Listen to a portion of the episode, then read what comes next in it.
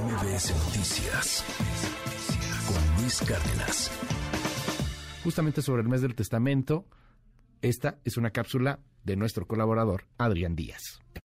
Finanzas personales con Adrián Díaz. Mi querido Luis Cárdenas, amigos de MBS Noticias, muy buena mañana para todos. Ya es septiembre y septiembre, recuérdenlo, es el mes del testamento. ¿Qué quiere decir? Pues que durante todo este periodo los notarios y las notarías de todo el país pues extienden sus horarios de atención, brindan asesoría jurídica gratuita en materia testamentaria a las personas y también reducen los costos del testamento para facilitar y fomentar su otorgamiento. Recuerden que el testamento pues es el instrumento legal que otorga un notario en el que una persona manifiesta la voluntad sobre el destino que tendrán sus bienes después de su muerte. Para que me entiendan, es la herramienta ideal para que sus familiares no se estén peleando por sus bienes. Deben saber también que el testamento es personal, quiere decir que nadie lo puede hacer por ti o en tu nombre. También es libre porque tú decides en qué momento lo realizas, a quién o a quiénes heredas y bajo qué condiciones. Y además es revocable, lo que permite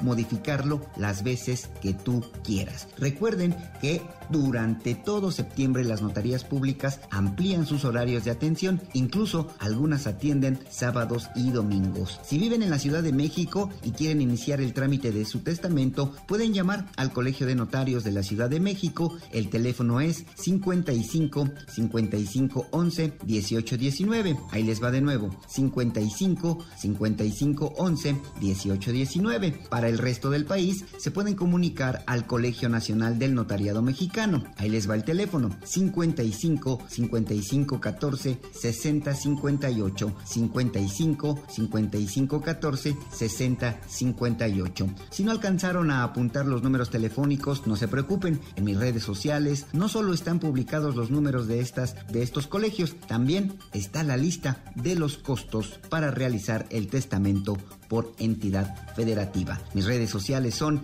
Finanzas Personales a la Carta, arroba FP a la Carta y me encuentran en Facebook, en Twitter, en Instagram, en TikTok y por supuesto en mi canal de YouTube. Mi querido Luis Cárdenas, público hermoso de MBS Noticias, nos escuchamos con más consejos de finanzas personales la próxima semana. Recuérdenlo, mi nombre es Adrián Díaz y me da mucho gusto siempre que estén atentos a esta maravillosa sección. Hasta entonces.